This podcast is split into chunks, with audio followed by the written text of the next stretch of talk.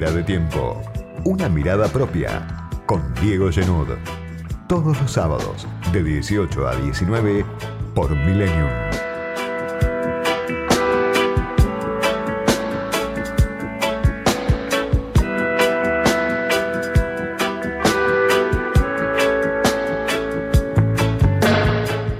Cuesta salir del loop interminable de la peste y la deuda que tiene al gobierno de Alberto Fernández y a la sociedad argentina, condicionados desde diciembre pasado la deuda, desde marzo la pandemia y el intento del gobierno de empezar a plantear los ejes de la post-cuarentena se dificulta con la cuenta diaria ¿no? de, los muertos, de los casos que crecen, de la curva, del pico. No logra Fernández resolver el escenario en el que está parado, un escenario, como muchas veces decimos en este programa, muy complicado, muy conflictivo, colmado de restricciones, pero a las que el propio presidente, incluso el gobierno, le suma algunos elementos que conspiran contra sus propios objetivos. Lo dijo el presidente la semana pasada cuando habló ante eh, Financial Times y declaró en medio de la negociación de la deuda que lleva adelante Guzmán, no creo en los planes económicos. Bueno, por supuesto, lo destrozaron a Fernández por una declaración muy, muy inoportuna, sobre todo para un diario como un diario económico aparecieron viudas del poder como Alfonso Pratgay. Como no hay plan económico, claro, los bonistas te llevan de la nariz y te exigen más. Y aparecieron las voces que escuchamos habitualmente criticando al presidente, criticando a Guzmán porque no existe el plan económico del gobierno para salir de la crisis. Eso es lo que le reclaman. Aparecen las caras del pasado, todas juntas, esta semana convocadas por la Fundación Libertad, un seleccionado de buitres, Domingo Cavallo, López Murphy, Machinea, Roque Fernández. Y esa justamente es la fuerza de Fernández, negarse a ser parte de esa historia traumática, negarse a ser ese pasado, a, a replicar planes inaplicables o planes que volaron por los aires, o planes que ajustaron siempre en la base de la pirámide social. Esa es la fortaleza, lo que Fernández, el frente de todos, no quiere ser, no quiere aplicar un plan como el que le reclama el establishment.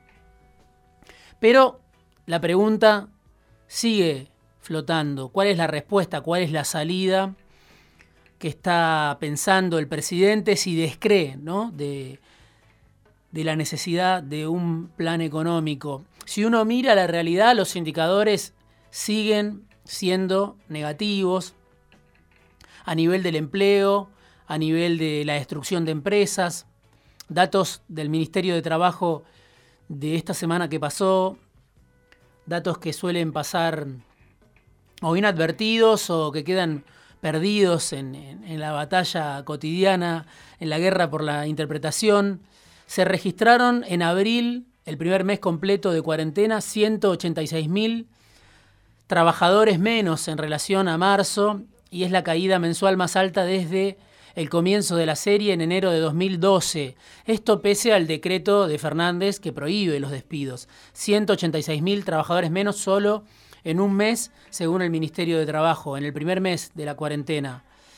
Además, bueno, lo que sabemos, el acuerdo que firmaron la CGT y la Unión Industrial Argentina con el apoyo del gobierno, que permitió que 60.000 empresas suspendieran a 715.000 trabajadores que vieron reducidos sus sueldos en un 25%, ¿no? Es el 12% de los asalariados del sector privado, o sea, uno de cada 10 trabajadores del sector privado sufrió las suspensiones con recortes de sueldo en estos meses de la pandemia y además el gobierno dice sería peor si no se hubieran tomado medidas como este decreto que no frena los despidos como pretendía el presidente, pero que pone algunos límites, lo mismo que la doble indemnización que tanto critica los empresarios, el sector privado, se analiza ahora extender la prohibición de despedir a fin de mes vence y se analiza extender porque se extiende el virus, porque se extiende el efecto de la pandemia sobre la economía. También, último dato sobre empleo, datos del primer trimestre de 2020, o sea, esos primeros tres meses donde solo 10 días fueron afectados por la pandemia, se perdieron 152.000 empleos formales con respecto al pésimo 2019. Todos los datos que uno mira a nivel del empleo son negativos y además no pueden leerse sin también tener en cuenta el ajuste sobre los salarios. El desempleo no es mayor porque el ajuste sobre el salario, sobre el poder adquisitivo de los asalariados es muy fuerte. Y además hay casos donde las empresas perciben el ATP, pero igual no pagan lo que les corresponde. Caso de Polka, que lo mencionamos en este programa en más de una oportunidad, hubo una marcha esta semana también reclamando que los empleados de Polka están cobrando solo lo que pone el Estado.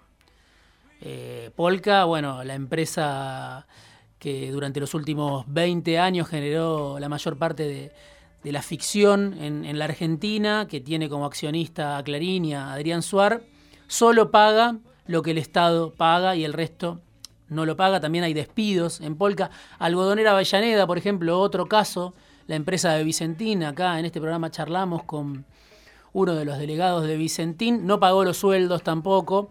Y un sueldo de 25 mil pesos cobran los obreros de Algodonera Avellaneda.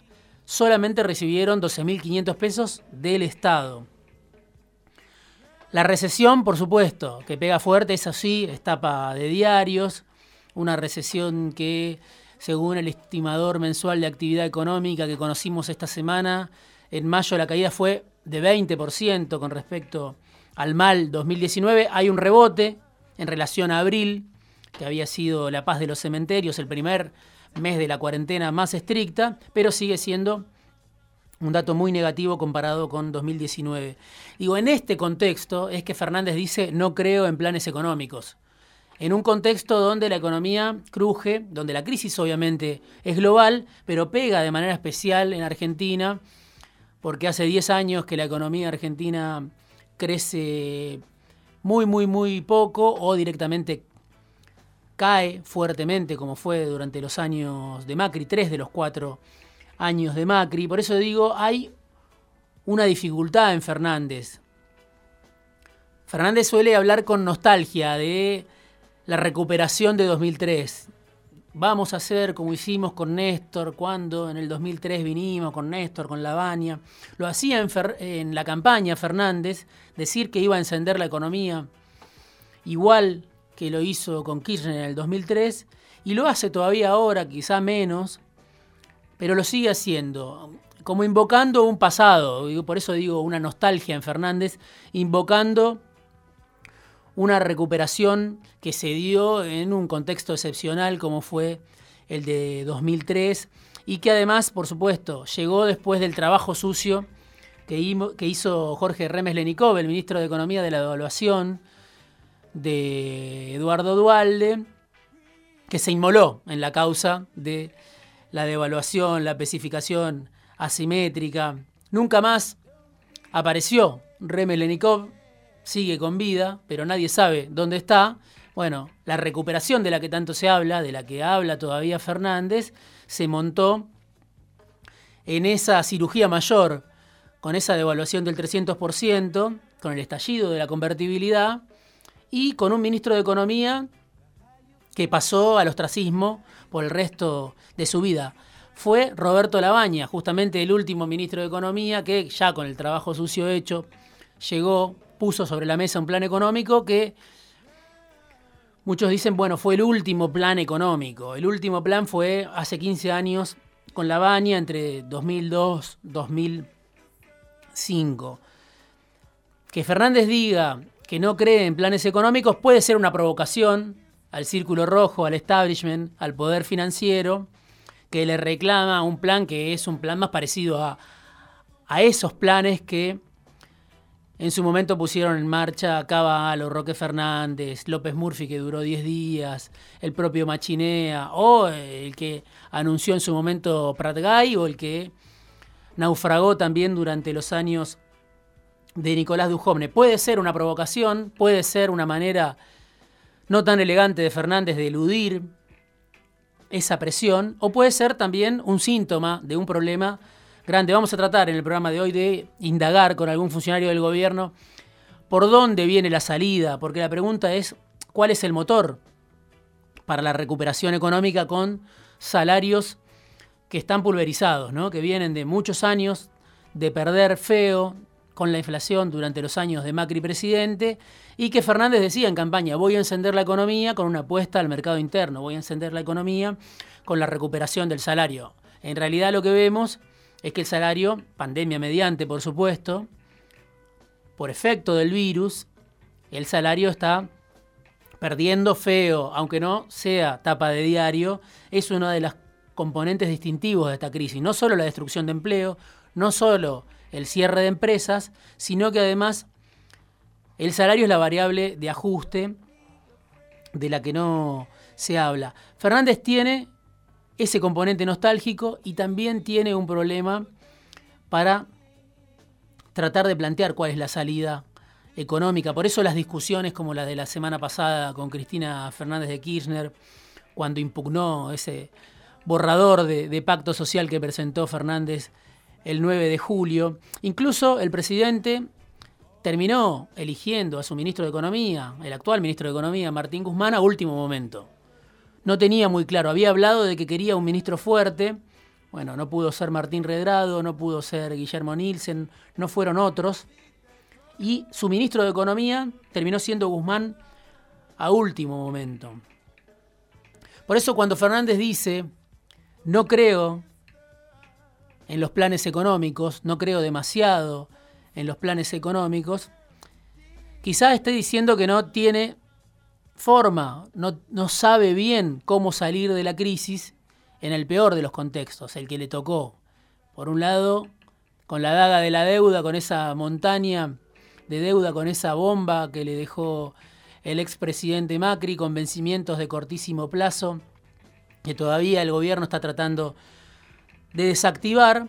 Y por otro lado, con el impacto de la peste, que bueno, es una crisis global, la peor en 70 años, que pega de manera especial en la Argentina. No es que Fernández sea el único que no sabe cómo salir de la crisis. Nadie, me parece, lo tiene demasiado claro. Pero tal vez Fernández debería decir eso, que el 2003 quedó muy atrás, que el mundo ya no es el mismo. Ese mundo de 2003 de los precios exorbitantes de los commodities que permitieron una recuperación vertiginosa, el crecimiento a tasas chinas, eso ya no existe. Fernández debería decir que el mundo no es el mismo, que el país no es el mismo, que la correlación de fuerzas hoy en la Argentina ya no es la misma que después del estallido de la convertibilidad, que el equipo del gobierno del peronismo hoy ya no es el mismo, no tiene quizá la experiencia que tenía ese equipo de gobierno en el que estaba La Baña, por ejemplo, y que además el presidente ya no es el mismo.